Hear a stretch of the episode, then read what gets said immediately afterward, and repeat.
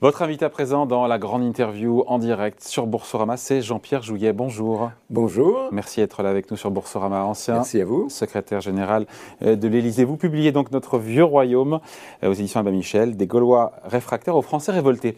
Euh, vous revisitez l'histoire de France, ce qui est assez instructif, et on voit qu'il y a des constantes. Il y a des constantes qu'on retrouve dans dans la relation que les Français ont avec leurs dirigeants, dans la façon de gouverner les Français. Il y a cette filiation au cours des siècles et du temps. Oui, il y a une très grande filiation sur euh, ce, qui concerne quand même la centralisation du, pouvoir, sur le fait que les Français souhaitent euh, choisir euh, le, choisir un homme fort et en même temps pas trop de centralisation du pouvoir. il n'y a pas une contradiction. Hein si, il y a une contradiction, mais les, les, les, Français, comme je le montre dans le livre, ont toujours été contradictoires. C'est-à-dire qu'ils aiment la grandeur et ils veulent la grandeur de leur pays, ils veulent un pays qui rayonne, mais d'un autre côté, ils sont assez frondeurs. Et comme vous le savez, les frondes, c'est un terme qui, est né de l'Ancien Régime et de, la jeunesse de, Louis XIV. Euh, donc il y, a ces deux aspects-là chez les, Français et qui continuent euh, aujourd'hui. Je ne reviens pas sur ce qui a été dit euh, tout à l'heure par, par vous-même. Enfin, on voit bien qu'il y a toujours cette contradiction. il y a, ils aiment la grandeur, ils aiment le rayonnement. Mais euh, sur les impôts, vous avez toujours eu des révoltes qui sont nées, soit de, de, euh, je veux dire, euh, d'impôts, hmm. soit également, comme vous l'avez souligné, de préoccupations économiques ou ce qui était lié au pouvoir d'achat et tout. le pain, c'est pas un problème actuel. Le prix du mm. pain, ça a été quand même à l'origine euh, euh, de la Révolution, de d'autres révoltes sous euh, d'autres rois de France. Vous écrivez Je n'ai jamais considéré que la Révolution française avait constitué une rupture entre la monarchie et la République. C'est intéressant ça. Oui, ça dit beaucoup de choses. Euh, oui, mais ce que vous, remarquez, c'est que la centralisation de l'Ancien Régime n'a pas baissé avec la Révolution et avec euh, l'Empire euh, après. deuxièmement, que vous avez eu quand même un centralisme qui reste extrêmement fort, Ce sont quand même les Jacobins qui l'ont emporté sur les Girondins et qui, de ce point de vue-là, on rejoint ce qu'était euh, sous l'Ancien Régime. Euh, troisièmement, euh, vous voyez aussi que les crises économiques n'ont pas épargné la révolution. La, révolution, et quelque part, a fini par de l'inflation et de, de, la baisse de pouvoir d'achat, une dégradation monétaire.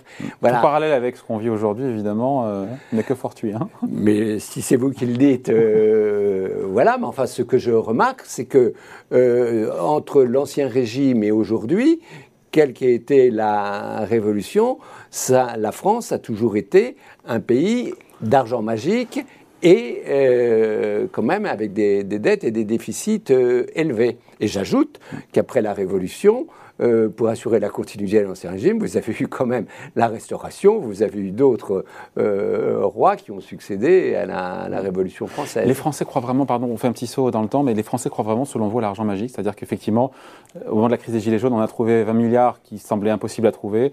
Pour la crise sanitaire, euh, c'est la facture d'après Olivier Dussopt, ministre des Comptes publics, c'est entre 170 et 200 milliards d'euros, je crois, de mémoire, pour, pour l'État. Donc, et parce qu'on est en campagne présidentielle aussi, il y a peut-être cette croyance que finalement l'État pourra toujours tout et que l'État aura les moyens il y a une croyance en France plus que dans d'autres pays européens, et cela euh, depuis aussi c'est une de nos caractéristiques, que l'État peut toujours tout, même s'il ne tient pas toujours ses promesses. Simplement, euh, aujourd'hui, quand on voit le, le, le, le, montant de la dette, l'augmentation ces dernières années de 700 milliards de dettes, le, nécessaire pour la crise, nécessaire dans le cadre de la crise. Oui, mais à un moment la dette, et là j'ai occupé quand même certaines responsabilités, cela se rembourse. Donc il y a un moment où vous le verrez, euh, dans le prochain quinquennat, euh, vous aurez euh, de toute façon... D'autant que la Banque Centrale Européenne sera moins présente pour financer indirectement, encore une fois, les dépenses de l'État. Oui, et, et, vous avez deux éléments. Vous risquez d'avoir, et vous l'avez mentionné, une hausse des taux d'intérêt, et ce qui fait que la charge de la dette sera plus forte que ce qu'elle est aujourd'hui. Il me l'a dit, le, le, gouverneur de la Banque de France, François Villeroy de Gallo, un point de hausse sur la dette, c'est sur 10 ans 40 milliards d'euros de plus de charges d'intérêt, soit le budget de la défense, quoi. Exactement. L'éducation. Exactement. C'est aujourd'hui le premier poste budgétaire. Pourtant, cette campagne présidentielle, encore une fois, l'idée de ne pas parler de la campagne, c'est qu'on entend beaucoup de dépenses, mais on n'entend pas cette contrainte budgétaire, on l'entend pas aujourd'hui pour l'instant. Oui, mais elle euh, s'imposera parce que euh, elle s'est toujours imposée à travers euh, mm. notre, notre histoire. Vous avez toujours eu des, des, des, des, financiers qui ont redressé les comptes. Je reprends dans l'histoire que ce soit Poincaré, que ce soit Caillot et autres qui l'ont fait alors que la situation financière était dégradée. À un certain moment, il faudra le faire. Et par rapport... Ça peut être déceptif par rapport à un programme qui aurait été vendu aux Français, mais qui ne pourra pas être appliqué si derrière, effectivement, on a des engagements européens à respecter. Enfin, voilà.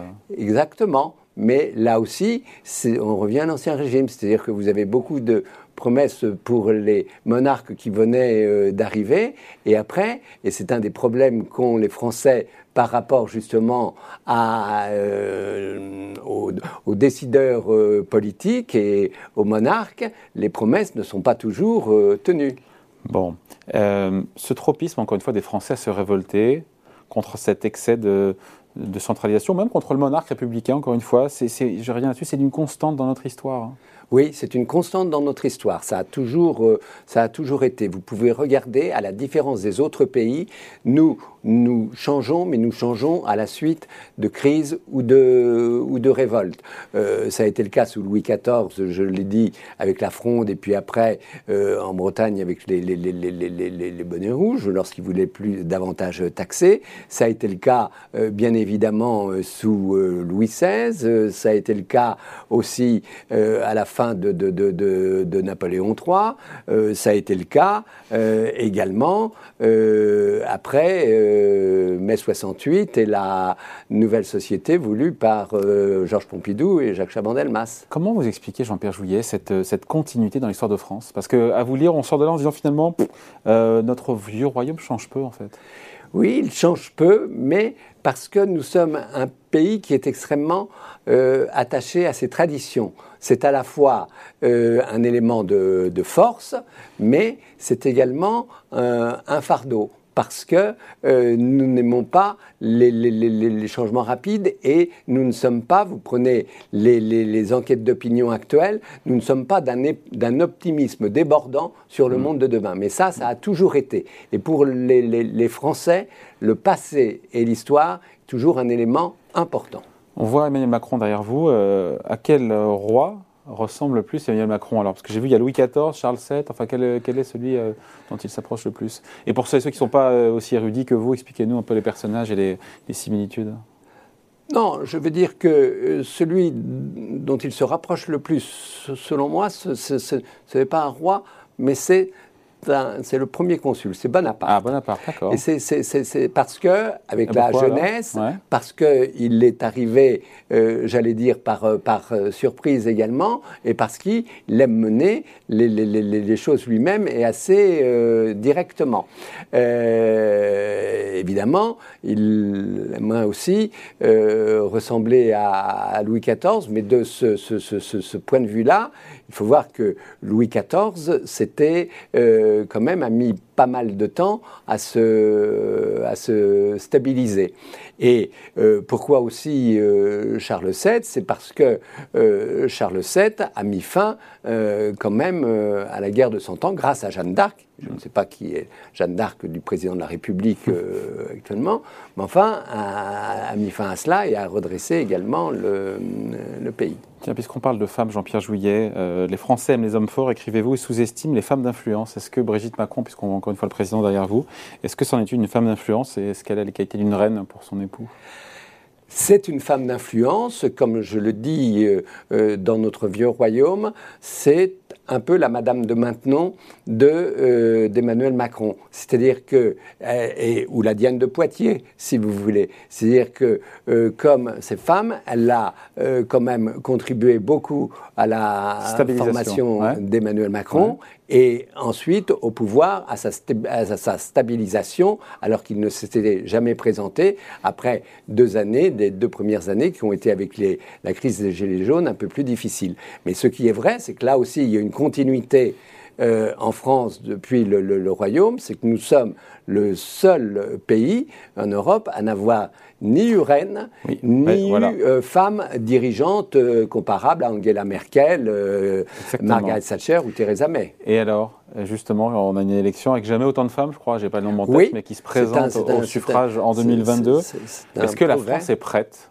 aujourd'hui Ce serait une révolution de, pour la France d'élire une femme? Ah bah, C'est un changement profond et ce serait effectivement une rupture par rapport euh, à l'histoire de France. Mais enfin.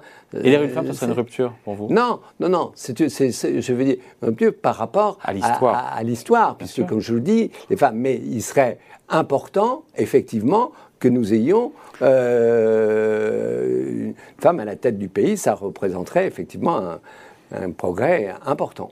Juste avant, on parlait du, euh, euh, euh, du carnet de doléances du, MEDEF dans cette campagne présidentielle. Le, Geoffroy Roux Bézieux qui disait qu'on ne parlait pas suffisamment d'économie, d'entreprise dans, dans, ce début de campagne présidentielle. Bon, il prêche pour sa paroisse, bien sûr, mais on gagne une élection en parlant des entreprises et de l'économie?